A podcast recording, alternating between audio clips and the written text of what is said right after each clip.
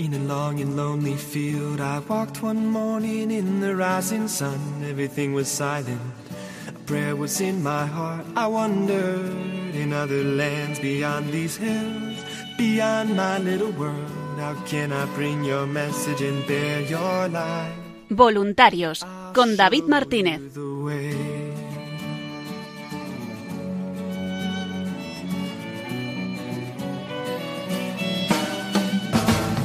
Don't stand there looking at the sky. Don't let these moments pass you by. A tired, hungry world is waiting for you.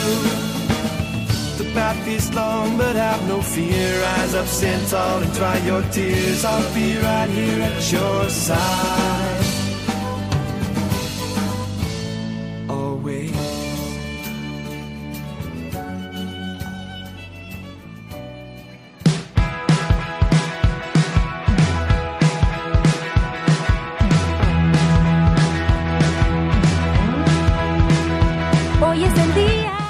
Buenas noches y bienvenidos una semana más al programa Voluntarios. Un programa en el que solemos repasar semanalmente toda la actualidad de la radio y toda la actividad de, nuestros voluntarios en diócesis, en programación, en centralita, en todos los lugares donde se encuentra dando su siamaría y dedicando su tiempo, su servicio a esta radio de, de evangelización. Y hoy no vamos a repasar toda esa actualidad, todas esas novedades, sino que vamos a tener un programa un poquito más formativo. Vamos a hacer una pausa, una parada en ese repaso semanal que hacemos. Y vamos a escuchar al padre Luis Fernando de Prada. Eh, vamos a escuchar una conferencia que, que dio el pasado sábado 1 de octubre en el marco del Encuentro Nacional de, Voluntarios Responsables de Grupos, de, diócesis, de grupos que tenemos en la distintas diócesis y de zonas, el conjunto de, de grupos que tenemos organizado y que muchas veces, han podido escuchar aquí en el programa, pues en ese encuentro que solemos tener a principio de curso, el padre nos suele dar unas palabras de, de motivación, de, para coger fuerzas, para ir a la esencia de la radio y también para entender mejor y con un espíritu renovado toda esa misión, toda esa actividad que van realizando los voluntarios. Pues fue una charla fantástica, le vamos a ofrecer casi toda la charla íntegra durante, durante esta hora y esperemos que también ayude a aquellos voluntarios que todavía no han podido escucharla y a todos nuestros oyentes. Pues con el padre Luis Fernando de Prada les dejamos. Como sabéis, el lema de, este encuentro es ¿cómo anunciarán si no los envían? ¿no? Anoche un poco lo comentamos en la hora santa, los que estabais, eh, ¿cómo, ¿cómo anunciarán si no los envían? Vamos a tener, os lo explicarán, pues unos años a insistir en que todos somos llamados a ser misioneros, ¿no? que el Señor cuenta con nuestra ayuda. Entonces, bueno, como un poco el trasfondo de toda esta labor de evangelización, de misión, pues es por lo que me han pedido esta reflexión, que en en buena parte muchos ya habéis oído en el mismo encuentro nacional que tuvimos ahí en Valdemoro, pues dije cosas que algunas de ellas las voy a repetir ahora. Pero bueno, siempre cosas importantes hay que repetirlas. Yo al cabo de los años, ¿de qué me acuerdo de lo que oía a los sacerdotes con lo que yo me formé? Pues con lo, que repetían muchas veces, se te queda, ¿no? Y las cosas importantes pues hay que repetirlas. Bien, pues yo primero creo que nos podemos hacer esta pregunta. Cada uno de nosotros, ¿para qué o para quién vives? ¿Para ti mismo o para algo o alguien más grande que tú mismo? Hombre, el hecho de que estéis aquí ya indica que por lo menos intentamos lo segundo, porque si vivierais para vosotros mismos, os quedáis en vuestra casa tranquilamente, descansando de la semana. Y si habéis querido venir aquí es porque pensáis que hay algo, en este caso, trabajar por Radio María y por tanto por la evangelización más grande que tu propio interés. Pero bueno, dentro de que tengamos ese planteamiento general, eh, siempre hay mucho que mejorar. Luego, dentro de, que uno hace las cosas buenas, no siempre las hacemos todo lo bien y por tanto siempre hay que estar luchando por eso. ¿no? Tengamos cuidado siempre con ese eh, mirarnos demasiado a nosotros mismos. ¿no? Esa, esa imagen eh, significa precisamente eh, ese hombre centrado en sí mismo, que dicen pues, muchísimos psicólogos como Víctor Frankl, que muchos problemas psicológicos vienen de eso, de la persona muy centrada en sí, cómo estoy, cómo me siento, no me han saludado, me tienen manía, es que tal, llaman a los demás, a mí no, tienen preferencias. Y estas cosas pasan en la iglesia. Estamos hartos de saberlo, ¿no? Pues en los coros parroquiales, en las lecturas, y por qué lee este, y, y ay, me ha quitado el parro, que estas historias, mire, estamos aquí para servir, ¿no? No para ser yo el protagonista. Y eso, pues hombre, también puede pasar, ¿cómo no? Y pasa, ¿eh? Y pasa en, los grupos de, voluntarios de Radio María. Inevitablemente pasa entre curas y cardenales, pues y vosotros. O sea que todos estamos heridos por, por el pecado, hay que contar con ello. Por lo menos ser conscientes. Pero seamos también conscientes de, que no podemos andarnos con tonterías nunca, ¿no? Pero menos en este momento en que la llamada secularización, pero creo que es un eufemismo, digamos, la apostasía es tan tremenda ayer os contaba a los que estabais, ¿no? que ayer mismo por la mañana una chica me, dijo que se había hecho una amiga que está en segundo de bachiller, de, una familia no cristiana en absoluto, supongo que no estará bautizada, siquiera, ya son muchos casos, y que en clase de literatura se había enterado de que Jesucristo había existido, que no era un mito. Madre mía. A los 17 años, oye por primera vez que Jesucristo no es un mito, en España. Y no digo en el último pueblo de no sé dónde, no, no, en Madrid. Bueno, pues es evidente que, hay que, que, tenemos esa obligación de evangelizar. Y ciertamente eh, una vida mm, sin, sentido, sin Dios, sin nada, realmente tiene consecuencias devastadoras, incluso humanamente. Y voy a poneros dos ejemplos. Uno eh, es un documental, ya tiene más de 20 años, pero igual, da igual eh, hace 20 años que ahora. Mm, un documental que se emitió en, Telemadrid por el año 2000 y reflejaba la vida de, unas, de unos jóvenes de Barcelona, en particular dos chicas, que se iban grabando escenas de su vida porque luego las llevaban esas escenas a la terapia que hacían con unas psicólogas. Y bueno, ahí es media hora, vale la pena verlo entero. Yo a veces cuando estaba en la universidad pues lo, ponía con los alumnos. Pero vamos a ver solo unas escenas como muy claras de, las consecuencias del vacío, en primero de jóvenes, y luego lo veremos en una película con, personas mayores. No, es que ya les he dicho antes que cuando se deprime hay que comer. Ya, y como estábamos deprimidas, pues qué mejor salida que la comida. Hablas de la comida como si fuera una droga. En el momento que dices quiero dejar la comida es, es que no tengo control sobre la comida. No, no, no, es que es, que es algo ya patológico. Es que no, tengo control sobre la comida porque... Ya, ¿te puedo decir una cosa? Sí. Que es que a lo mejor el vacío que tú sientes la comida no lo puede llenar. Bueno, muy sensato lo que le dice la psicóloga, ¿verdad? El vacío que tú sientes la comida no lo puede llenar. Pero es así, y eso que vemos en, en estas adolescentes pasa también en mayores, ¿no? Como el hombre está hecho para Dios, si no se centra en Dios, intenta llenar el vacío de Dios haciendo dioses de la comida, del dinero, del poder, del sexo, del fútbol, del trabajo, porque ojo, ¿eh? se puede hacer ídolos de cosas en sí mismas buenas, pero que uno las toma como lo más importante, el, los workaholic, gente que el trabajo para ellos es lo principal, porque como están vacíos, ¿no? el trabajo es una droga muchas veces y eso puede, puede ocurrir.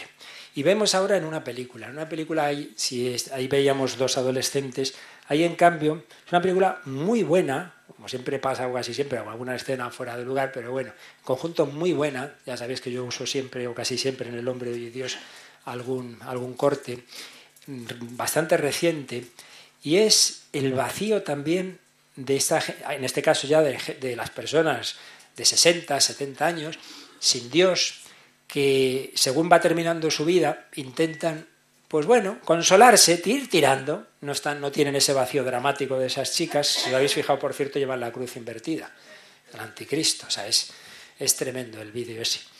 Eh, aquí esto se llama la película La gran belleza.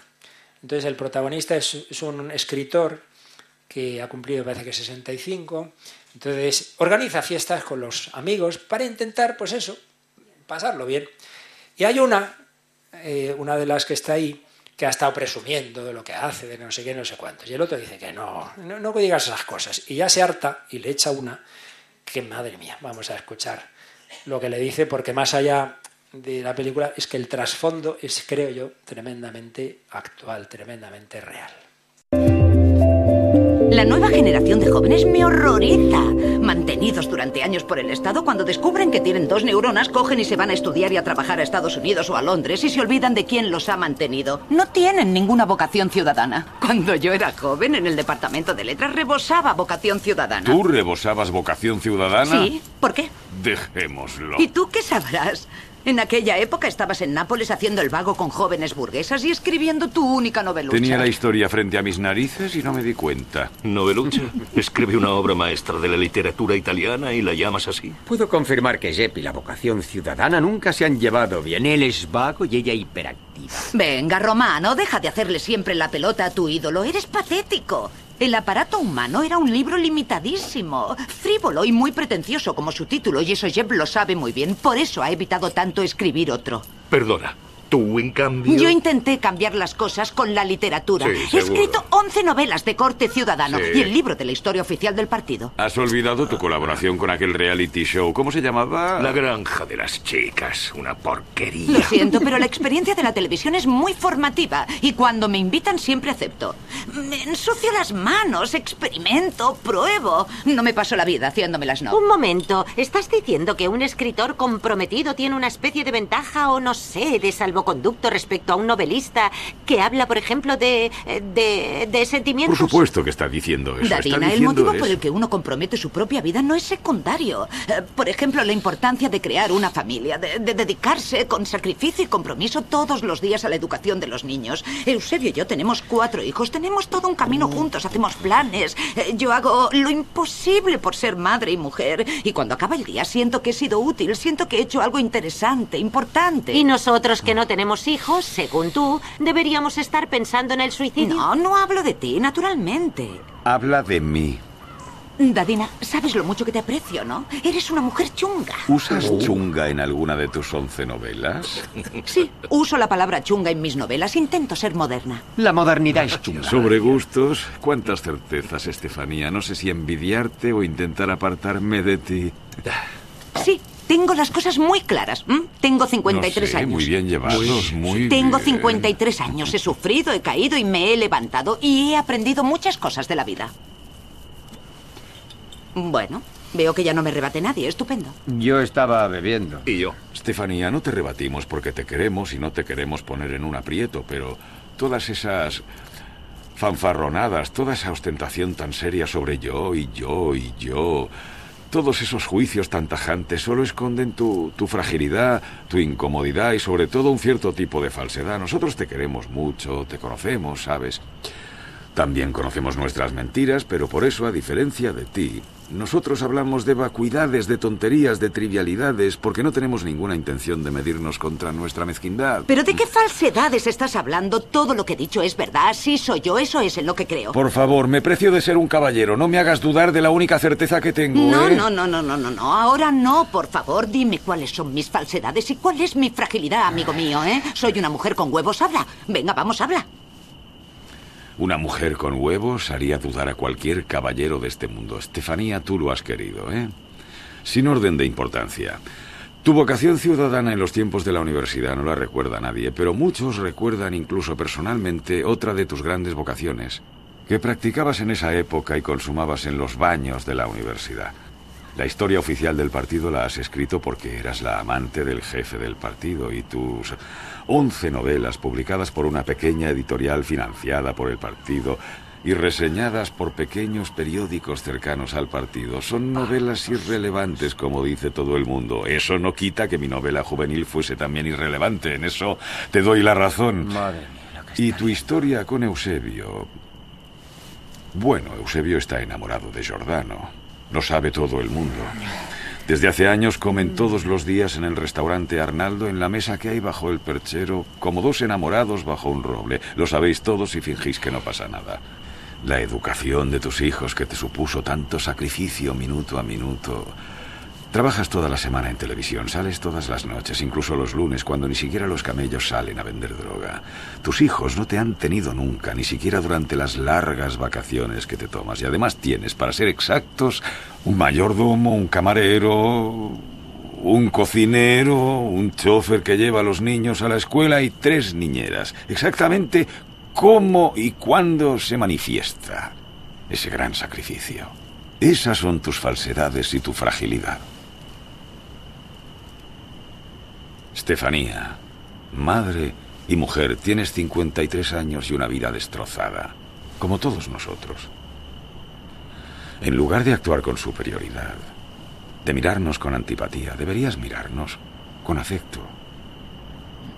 Todos estamos al borde de la desesperación y no tenemos más remedio que mirarnos a la cara, hacernos compañía y tomarnos un poco el pelo. ¿O no? Bueno, la pobrecita mía la ha dejado turulata. Pero la verdad es que el discurso que echa, la parte final, todos tenemos una vida destrozada, estamos al borde de la desesperación y lo que tenemos que hacer es pues tomarnos el pelo, ayudarnos un poquito en vez de presumir, ¿no? Pero indica de nuevo, ya digo de una manera menos dramática que en el otro caso, indica de nuevo pues ese, ese vacío, esa falta de realmente de, sentido en la vida. Bueno, pues a este mundo somos enviados. En vez de, lamentarnos, pues al revés, demos gracias a Dios de que personas muy necesitadas, porque de hecho esta chica que os digo, que, que había oído por primera vez hablar de Jesucristo como personaje histórico, se ha conocido a esta otra, que me lo contó a mí, que le está hablando de Dios y que incluso va un día a traérmela a hablar, es decir, tiene sed, pregunta, bueno, pues estamos enviados a este mundo, a este mundo en el que lo habitual es eso, ¿no? Vivir sin tarea y sin misión. Entonces, el hombre desvinculado, que está centrado en sí mismo y que esta expresión de esta terrible película, y ya solo el título lo, lo dice todo, ¿no? La insoportable levedad del ser, de Emilian Kundera, que dice todo lo contrario de otras grandes obras católicas como El Señor de los Anillos, que está centrada en una misión, ¿no? La misión más allá de los símbolos que usa Tolkien, en el fondo es la redención, es, es luchar por, por la extensión de, del bien, del reino de Cristo. Entonces aparece esto, la misión es una idiotez. Nadie tiene una misión y es un gran alivio sentir que eres libre, que no tienes una misión. Bueno, pues todos nosotros aquí tenemos, gracias a Dios, una misión y es al revés, eso es lo que da sentido a, a nuestra vida. Bueno, en cambio el hombre desvinculado, el hombre centro de sí mismo, el hombre encerrado en sí, pero si descubre que hay alguien ahí más allá, que es Dios nuestro Señor, lo busca o puede buscarlo, pero sobre todo nosotros sabemos que Dios es el que nos ha buscado a nosotros, que Dios nos ha hablado, que Dios es el que se nos ha revelado. Y fijaos estas preciosas palabras, ¿no? que no son palabras, son realidades, el sentido de la vida de un San Pablo. Cristo murió por todos para que los que viven ya no vivan para sí, ya no vivan para sí mismos, sino para aquel que murió resucitó por ellos. Pues creo que esta frase la debíamos tener todos un poco como lema ¿no? de nuestra vida. Empiezo el día, empiezo la semana. ¿Yo para quién vivo hoy? Para aquel que murió por mí, pero también resucitó. Para aquel que ha muerto y ha resucitado por mí. Y San Cipriano, mártir, decía, no antepongáis nada a Cristo, ya que Él no antepuso nada a nosotros. El Hijo de Dios hecho hombre no ha puesto nada por encima de nuestra salvación, ni siquiera su propia vida. Y Padre Manuel Iglesias, el autor de esa preciosa, maravillosa traducción del Nuevo Testamento, todo el que quiera saber exactamente qué dice el texto original, bien explicado y con notas además espirituales, pues el Nuevo Testamento de la BAC, del Padre Manuel Iglesias, eh, es, es, lo mejor eh, que tenemos en español. Y en una charla más o menos sobre este tema hace años dijo esta frase que se me quedó grabada, mejor morir por algo que por nada, mejor aún morir por alguien, que no pues estar ahí encerrados en, nuestras pequeñas historias. Y lo bueno es que nuestro Dios es este que se nos ha acercado. Aquí evidentemente estoy resumiendo muchísimas cosas, cada una de ellas podríamos estar horas y días hablando de ellas, pero son presupuestos para lo que vamos a ir al final. El verbo se ha hecho carne, se nos comunica, a través de, de la encarnación, ha muerto por cada uno de nosotros, pero ha resucitado. Por cierto, ¿sabe alguien dónde está este Cristo resucitado? Está en el cementerio de los monjes benedictinos del Valle de los Caídos.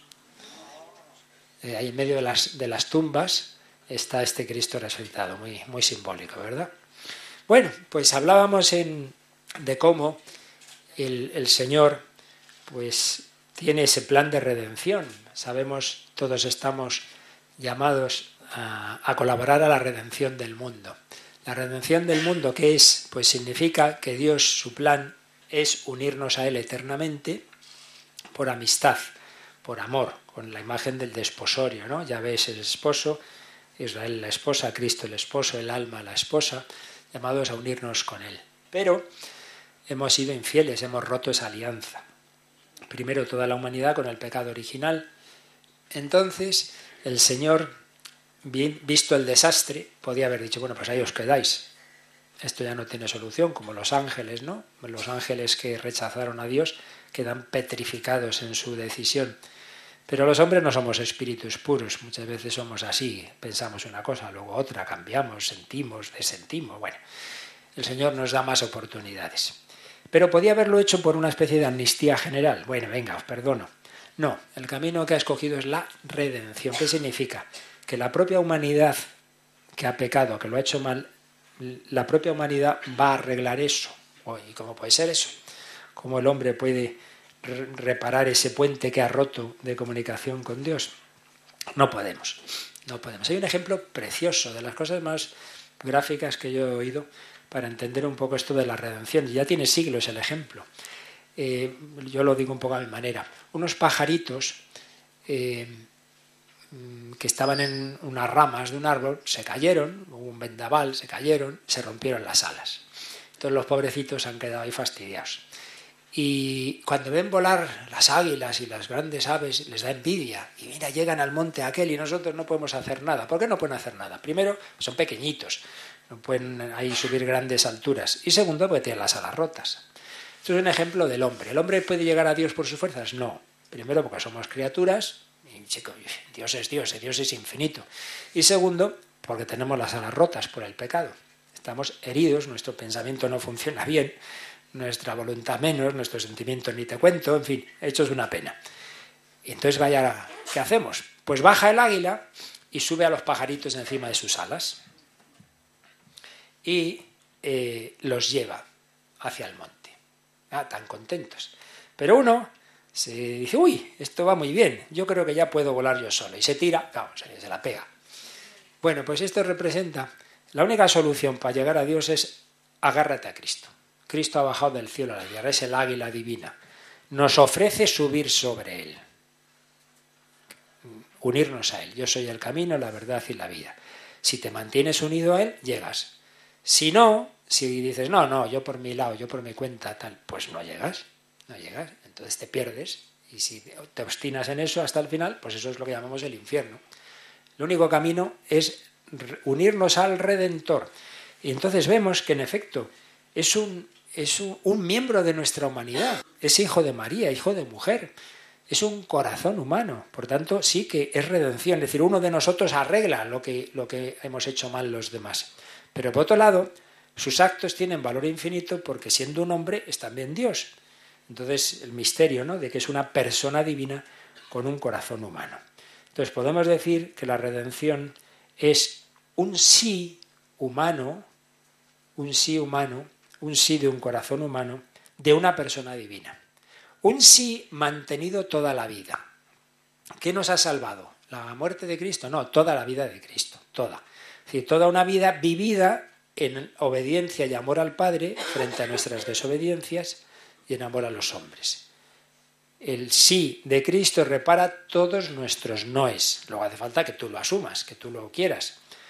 Entonces, la redención es que Él él, siendo uno de nosotros, sus actos tienen un valor infinito, los actos de toda su vida. Pero es verdad que el núcleo, el momento central de la vida, es lo que llamamos el misterio pascual, es decir, la pasión, muerte, resurrección, ascensión al cielo y envío del Espíritu Santo. Entonces el momento central es lo que Jesús llama mi hora. ¿Recordáis?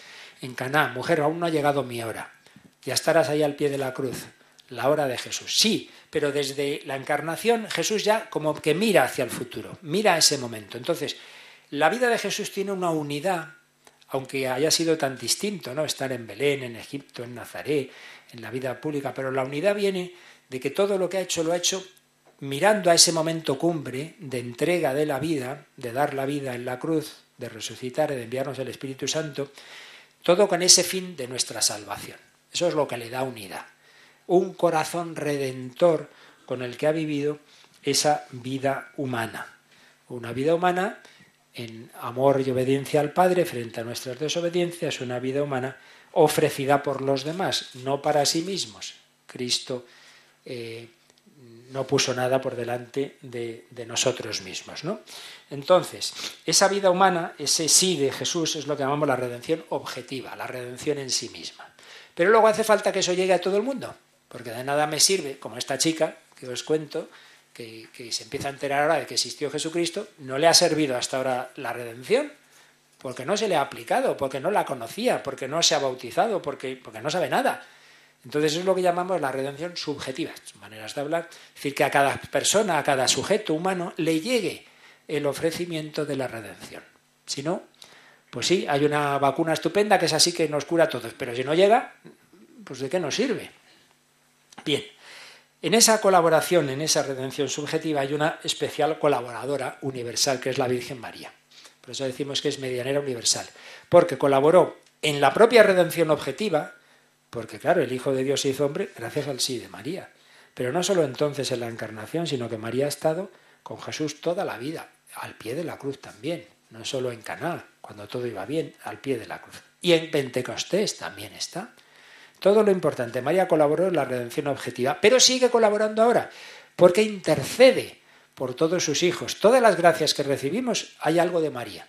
Primero, porque son fruto de esa redención en la que María colaboró, y segundo, porque ella es medianera ahora de todas las gracias. Y luego además con colaboraciones especiales que tiene a veces la Virgen, ¿no? Gracias particulares en que se hace como más presente y algunas extraordinarias, estilo Virgen del Pilar, Guadalupe de México, eh, Fátima, Lourdes, etcétera, etcétera, Medalla Milagrosa, etcétera. Bueno, pero bien, la Virgen colaboradora universal, pero todos nosotros, todos nosotros estamos llamados todos a colaborar en la redención subjetiva.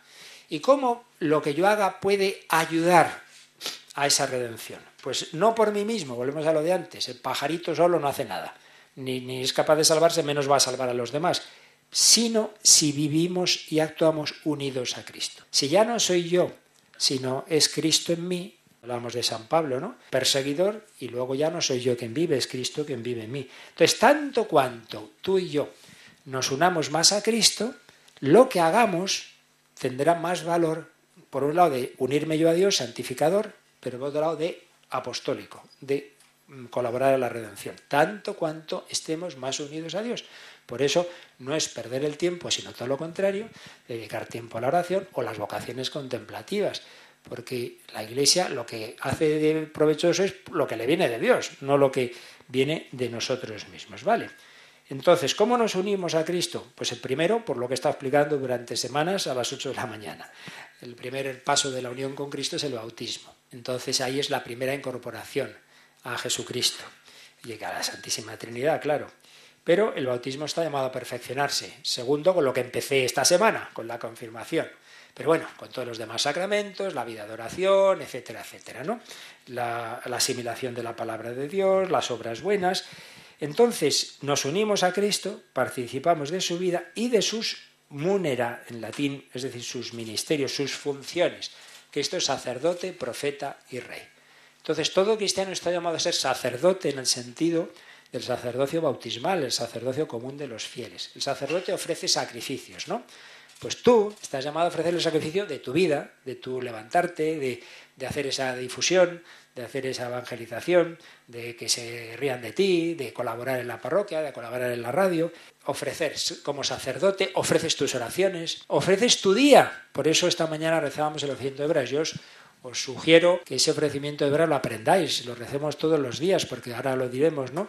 Como toda, se puede, o sea, la fórmula no de menos, es verdad, pero bueno, nos vienen bien también las fórmulas de oración, ¿no? Para hacernos más conscientes de las actitudes, que son lo principal. Ofrecer el día, sacerdote, profeta, Profeta no es el que necesariamente anuncia el futuro, sino el que habla de Dios, profete, el que da voz a Dios.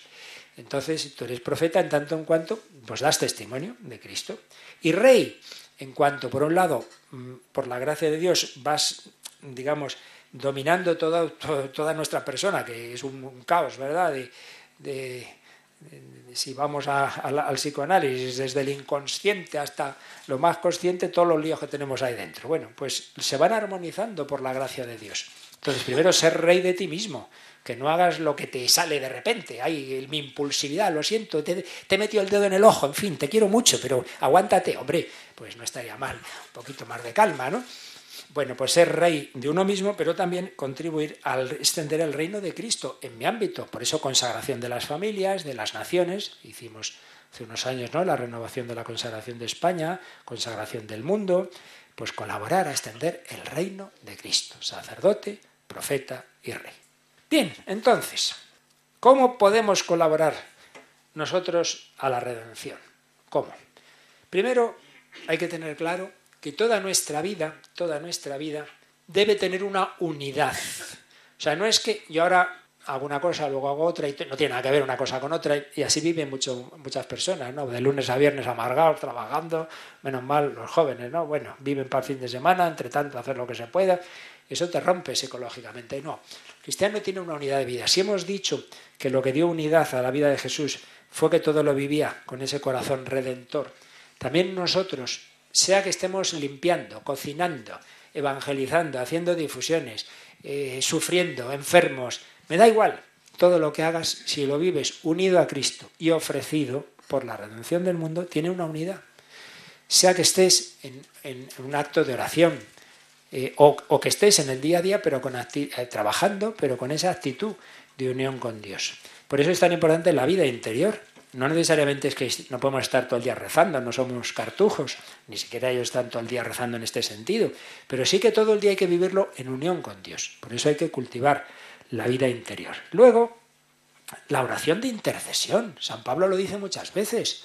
Rezad para que el Señor nos abra las puertas de tal, de cual. Es decir, pedir por, bueno, los ofrecimientos de obras pedimos especialmente por las intenciones del Papa, del Obispo, del Párroco y de Radio María en nuestro caso, ¿no? Pues es muy importante. Cuando en las campañas decimos que pedimos oración, voluntarios y donativos, no es bueno para quedar que no parezca que solo pedimos dinero, no, no, es que es verdad. Lo que se acaba de contar de las frecuencias, eso no se soluciona con dinero, no se soluciona con dinero, son problemas muy serios. Entonces hay que rezar, los milagros, eh, oración, no, con dinero, con oración. Por tanto, oración de intercesión. Y cuando vayáis a hacer una difusión, primero hay que rezar. Y hay que encomendarse, el otro día lo decía yo en la capillita, en la fiesta de los santos arcángeles, muchos santos lo han hecho, encomendarse a los ángeles de aquellos a los que con las que vais a hablar, a los que os vais a encontrar, ¿no? que preparen el terreno. Hay profesores que decían, yo me encomiendo a los ángeles de los alumnos, que no, no atienden nada. Bueno, después, como os decía, la vida ordinaria y sencilla, vivida con corazón redentor. No estás perdiendo el tiempo cuando llegan voluntarios a la radio con muchas ganas de micro y bueno, ¿por qué no empezamos? Cógete la fregona y nos ayudas aquí con ella. Entonces, si ya ponen mala cara, este no nos sirve, se acabó. Entonces, eso, esos grupos que yo a veces he oído. Eh, no, no, eh, si no hacemos retransmisiones, lo demás no tiene sentido. ¿Qué? Eso haberlo, recuerdo haberlo oído en cierto lugar con nuestra recordada Elena, que en esta mesa fue su última reunión, si os acordáis, un, par, un mes o dos antes de morir, en una que se emocionó de lo que os quería los voluntarios, recuerdo perfectamente. En esta mesa, aquí en este sitio estaba. Y un mes y pico después fallecía, ¿no? recuerdo con ella hice varios viajes, ¿no? Y a veces veías cosas, en fin, un poco así, de protagonismo. Y entonces mucha retransmisión y mucho no sé qué me achicó. Que, la cuestión no es y no, os cuento en, programación, ¿no? Pues algunos, eso el micro engancha, se engancha. Bueno, luego el sufrimiento. Ay, ¿qué hago yo aquí? Va a hacer no sé qué, estoy malito. Pues chico, ¿qué hacía? Yo siempre lo cuento. cuando yo estaba en Talavera, pues una mujer consagrada venía a hablar conmigo de vez en cuando. Claro, se iba quedando cada vez más, estaba cada vez más limitada, ¿no? Había sido muy apostólica y, y un día me dice, ¿y qué hago yo ya? aquí, si es que ya no puedo hacer nada. Y, le dije, ¿y qué hacía Jesús en la cruz? Y dice, pues tienes razón. Lo más importante, ya digo que no lo único, pero lo más importante es Jesús lo hizo en la cruz cuando ya no hacía más que ofrecer su, dolor. Por eso nunca pienses, tan malito aquí. Pues ya no vamos poniendo malitos todos, ¿verdad? ya no tenemos 15 años. Pues, pues ya está, ofrecerlo, ofrecerlo. Pero todo esto no quita que luego además supuesto todo lo anterior, la unión con Dios, la vida interior, ofrecer el día a día, también luego las acciones concretas, según cada uno aquello a lo que Dios le encomiende. En vuestro caso, pues voluntarios en los distintos campos del voluntariado y otras tareas que tendréis en la iglesia, ¿verdad? Decía Padre Mendizábal, santo y sabio eh, jesuita, eh, que ahora cuando se cumplen los cinco años de su muerte ya se iniciará en serio el proceso de canonización, decía, la iglesia está ordenada a la salvación del mundo, no a que seamos un club para nosotros mismos, no. Nuestra santidad, nuestra santidad es para salvar, por la santidad a la redención del mundo asociándonos con Cristo a su sacrificio renovado en el altar. Ese es el camino. Y esto no es un hobby, esto no es una, cosita así, bueno, pues lo hago en tiempos libres, que, esto es muy serio, que está en juego el destino eterno de las personas. Esto aparece de una manera especialmente dramática, también lo decía yo ayer en la, en la misa, en Fátima, ¿no? El último viaje de Juan Pablo II a Fátima, cuando beatificó a Jacinta y Francisco, lo decía muy claro. La meta última del hombre es el cielo, su verdadera casa, donde el Padre Celestial espera a todos. Dios quiere que nadie se pierda. Por eso hace dos mil años envió a la tierra a su Hijo, a buscar y salvar lo que estaba perdido. Él nos ha salvado con su muerte en la cruz. Jesús murió y resucitó para ser el primogénito entre muchos hermanos. Envió a su Hijo, pero luego, con su solicitud materna, la Santísima Virgen vino aquí a Fátima a pedir a los hombres que no ofendieran más a Dios nuestro Señor, que ya ha sido muy ofendido. Su dolor de madre la impulsa a hablar. Está en juego el destino de sus hijos. Rezad, rezad mucho y haced sacrificios por los pecadores, pues muchas almas van al infierno, porque no hay quien se sacrifique y pida por ellas. Todos dependemos de todos. Entonces, lo que tú hagas de bien o lo que dejes de hacer de bien también va a afectar a otros, es así. Cuando dice, oh, yo culpa tengo de lo que hicieron Adán y Eva, toma, ¿y, y, qué has hecho de bien para recibir lo que ha hecho Cristo? Recibimos lo bueno y lo malo, claro, porque somos familia. Eso, ese individualismo es absurdo. La pequeña Jacinta sintió y vivió como suya esta aflicción de la Virgen, ofreciéndose como víctima por los pecadores. Jacinta no hizo ninguna retransmisión, no hizo más que ofrecer la pobre niña su, infancia y luego su enfermedad. Y cuenta la pequeña que más allá de las apariciones luego tuvo varias visiones de la Virgen. Y una vez dice, Nuestra Señora vino a vernos y dijo que muy pronto volvería a buscar a Francisco para llevarlo al cielo. Primero murió Francisco y luego Jacinta. Y a mí me preguntó si aún quería convertir a más pecadores. Le dije que sí. Es decir, se aceptaba vivir un tiempo más enfermita y sola en un hospital. Y dijo que sí. Ofrecer la vida, ofrecer el sufrimiento, colabora a la salvación del mundo. Bueno, estos son los, los caminos de la salvación. Eh, la, la obra del Señor de los Anillos, el que no haya leído mm, nada de los estudios del trasfondo católico o se haya oído los siete programas que hizo el padre José Miguel Marqués, que tenemos recopilados en un DVD de los anillos al Señor, ¿verdad? Pues se piensa que es simplemente eso, dragoncitos y tal. Pues no, pues no. Tolkien es, es un converso, más bien hijo de una conversa, en Inglaterra y valoraba infinitamente su fe católica. ¿no? Entonces él vio cómo transmitir la fe católica sin que se notara mucho. Entonces eran amigos él y Luis, C.S. Luis y C.S. Luis en las crónicas de Narnia se le ve el plumero, porque si ya ves que, el, león es Jesucristo y tal. Y entonces es curioso que en la Unión Soviética no dejaron entrar las crónicas de Narnia y sí el Señor de los Anillos. Claro, tienes que tener unas claves para entender el trasfondo católico. En ese sentido hay una obra estupenda en encuentro de Diego Blanco, eh, Desvelando la palabra del Señor de los Anillos, ese es el subtítulo, el título no me acuerdo, pero bueno, un viaje inesperado. Es, curioso que es un chico que de adolescente se convirtió leyendo El Señor de los Anillos, que se convirtió a la vida cristiana. Tolkien tiene mucha más metralla de la que parece. Entonces, es evidente que el trasfondo de Señor de los Anillos es este. El mundo está en pecado. Es dominio del demonio, el príncipe de este mundo, Mordor. Esto está muy mal. Y todos estamos heridos por el pecado original, simbolizado en el anillo. El anillo te acaba corrompiendo a todos, hasta el señor Frodo. Que uno dice, por Dios, que llevo no sé cuántas horas leyendo, viendo las películas, no me la fastidie usted al final también, ¿no? Al final está a punto de, fastidiar toda la esta, ¿no? Y ocurre un acontecimiento inesperado y al final triunfa el bien, ¿no? Bueno, pues está claro. El regreso del rey, Cristo Rey, Cristo Rey, eh, simbolizado en Aragón, y luego con el sumo sacerdote también, Gandalf, con la colaboración de los más pequeños, los hobbits, los voluntarios, nosotros somos pobres, no somos gran cosa, pero Dios cuenta con nuestra pequeña ayuda, pero eso poquito, esas voces, luego nos dicen cosas que uno se queda diciendo, oh, este no me conoce bien, pero en fin, Dios se sirve de todo, Dios se sirve de todo, somos pequeños, Dios no nos salva con la, la grandeza, sino con la pequeñez. Eso es lo que quiere decir Tolkien. Y eso está muy bien recogido en la escena final de la segunda de las películas. Si tenéis estas claves, de que donde lo dice Tolkien así disimulado, en el fondo es que Cristo pide nuestra ayuda en la lucha por la redención del mundo. ¿Qué diferencia con las chicas del principio?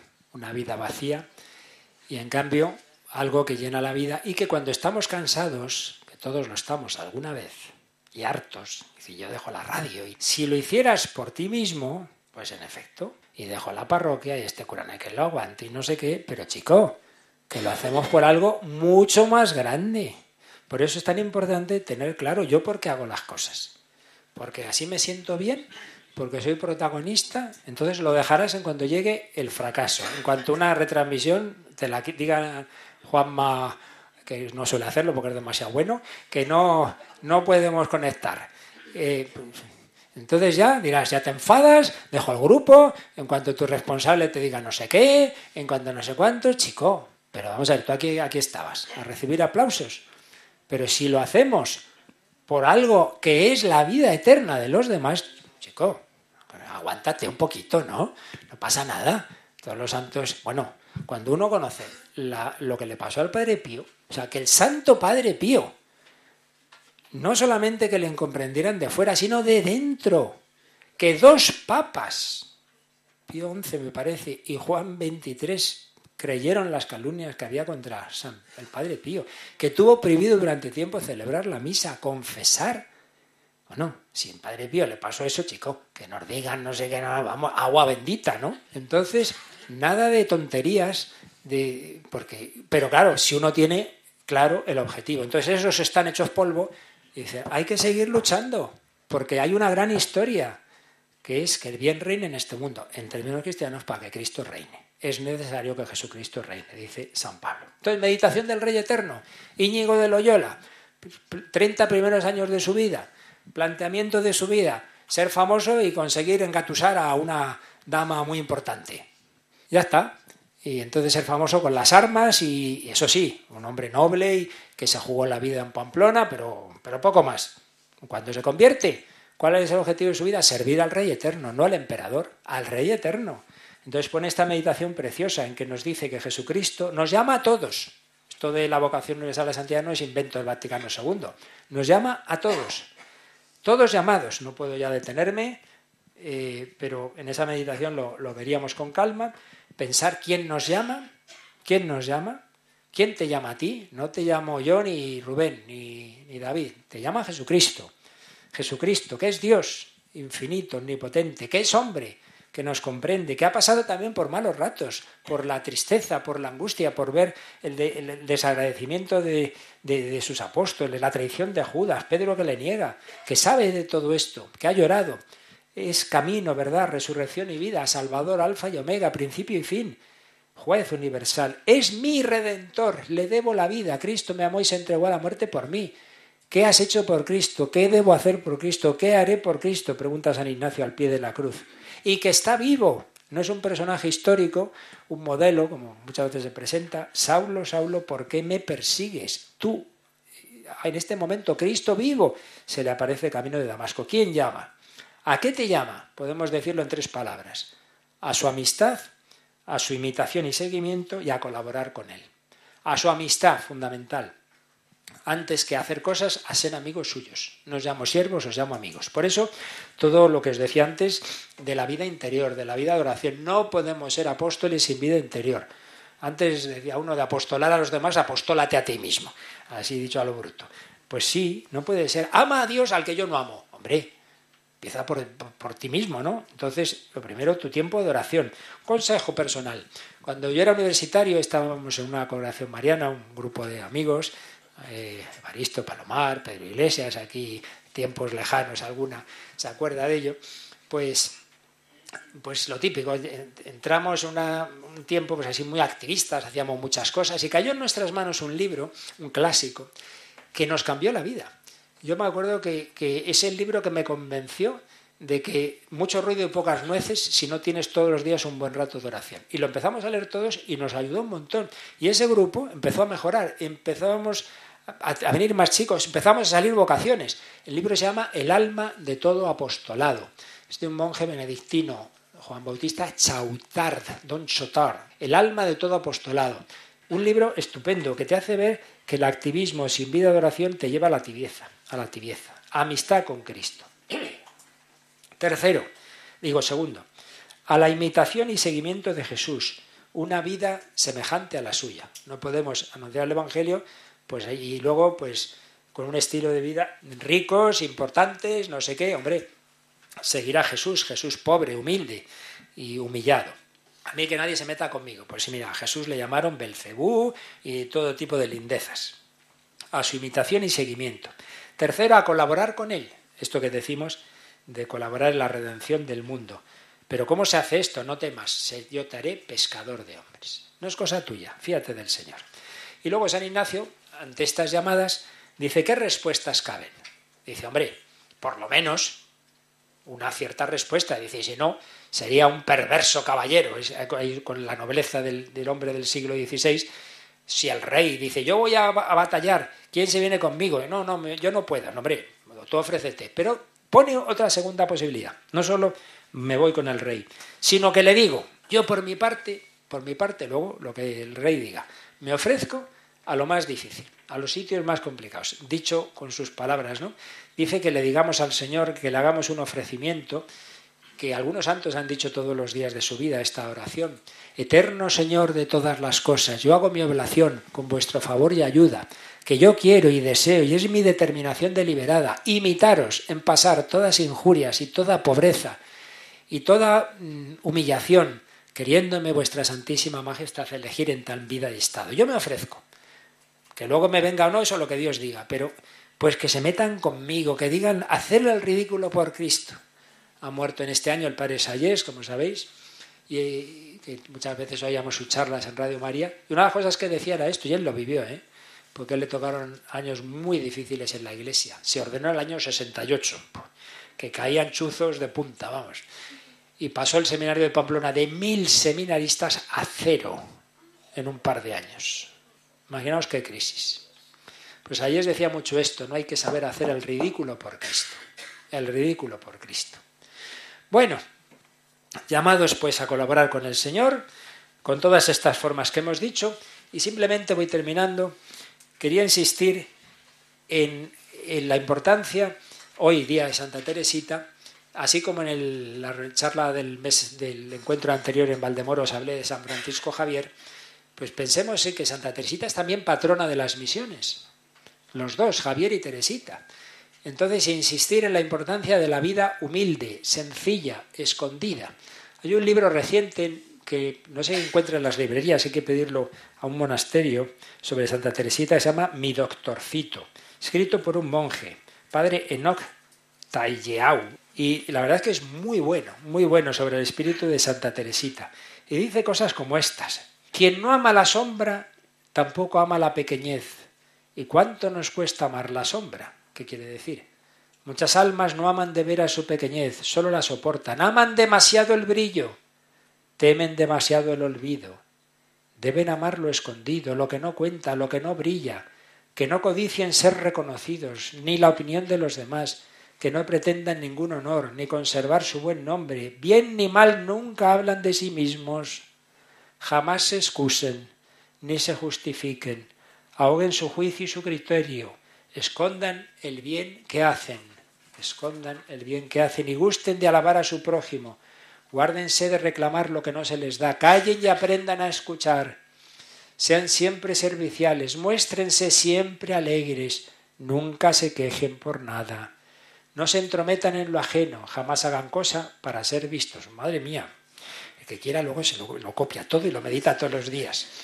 Teresita nos enseña a no llamar nunca la atención y a evitar dar motivos para que los demás puedan fijarse en mí.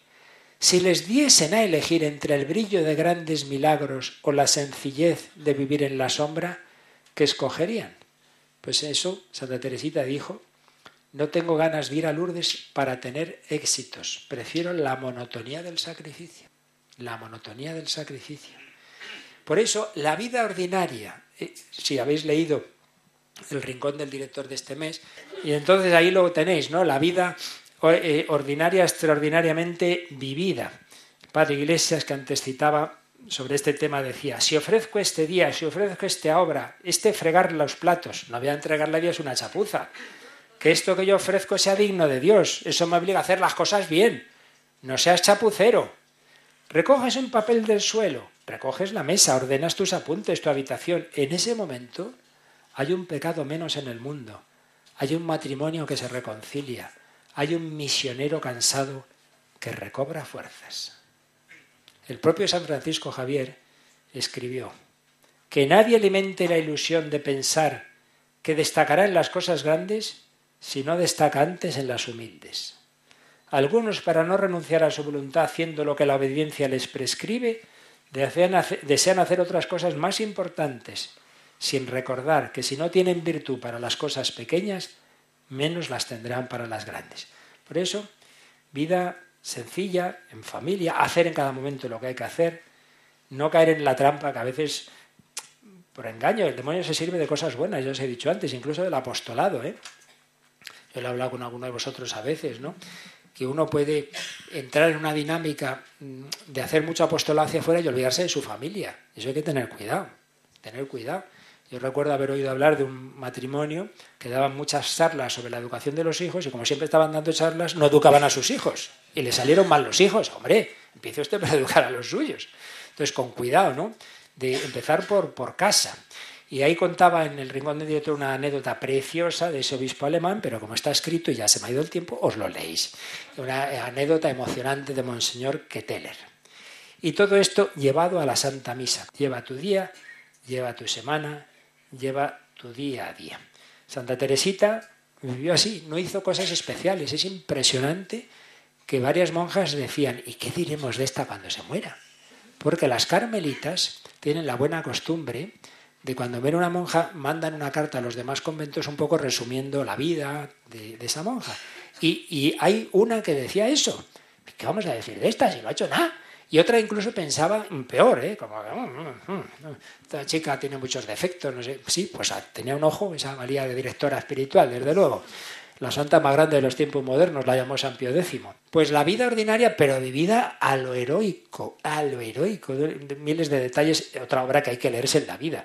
Si no, dudo que pueda uno entrar en el cielo. La historia de un alma. Historia de un alma. Eso hay que leérselo y es fácil de leer. Bueno, pues termino. Decía el padre Iglesias. Existimos unidos a Cristo Redentor, un Cristo vivo que sigue hoy llevando adelante su obra redentora a golpes de corazón y que está pidiendo brazos y corazones que se entreguen en la vida monótona de cada día, que se quemen en sus ansias redentoras, que sean incendiarios del mundo. Echa en ese alto horno toda tu escoria y saldrá un acero limpísimo. El que quiera salvar su vida la perderá. Si quieres vivir, olvídate de ti, muérete a ti mismo pero el que pierda su vida por mí y por el Evangelio la salvará. Y preguntaba, ¿entregas tu vida? ¿Quemas tu vida por una causa como es Jesús y su mensaje y su obra redentora? Entonces serás feliz. Y así le ocurrió a San Pablo. San Pablo, pues desde que se encontró con Cristo, mi vida es Cristo, mi vida es Cristo. Pues terminamos viendo esta maravillosa película, esta sí que no tiene desperdicio, la de Jim Caviezel sobre San Pablo, vale la pena que la veáis y cómo muere San Pablo, pues qué, qué, espíritu tiene en su muerte y, se encuentra con ese Jesús que le encontró en el camino de Damasco.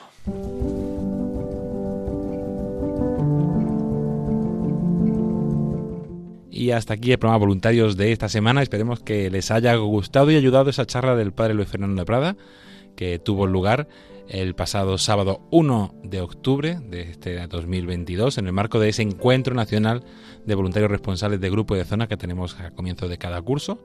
Y unas palabras del padre espectaculares que nos pueden ayudar también a ir entendiendo eh, la actividad de voluntariado y todas las iniciativas y todas las novedades que van a ir viniendo este curso pues hasta la próxima semana, donde sí ahí ya repasaremos toda la actualidad, eh, hablaremos con varios grupos de voluntarios eh, por algunos eventos que han vivido, repasaremos también qué tal está yendo esa peregrinación de la Reina de Radio María, que comenzó este sábado su andadura en Calatayud y que va a seguir la semana que viene también allí y en Soria, y conoceremos más, más actualidad de la radio. Hasta entonces se despide de todos ustedes agradeciéndoles la atención, David Martínez.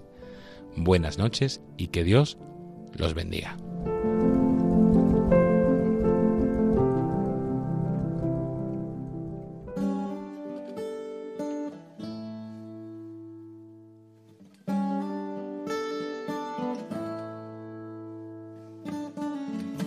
Long and lonely field, I walked one morning in the rising sun. Everything was silent. A prayer was in my heart. I wondered in other lands beyond these hills, beyond my little world. How can I bring your message and bear your light? Voluntarios con David Martínez.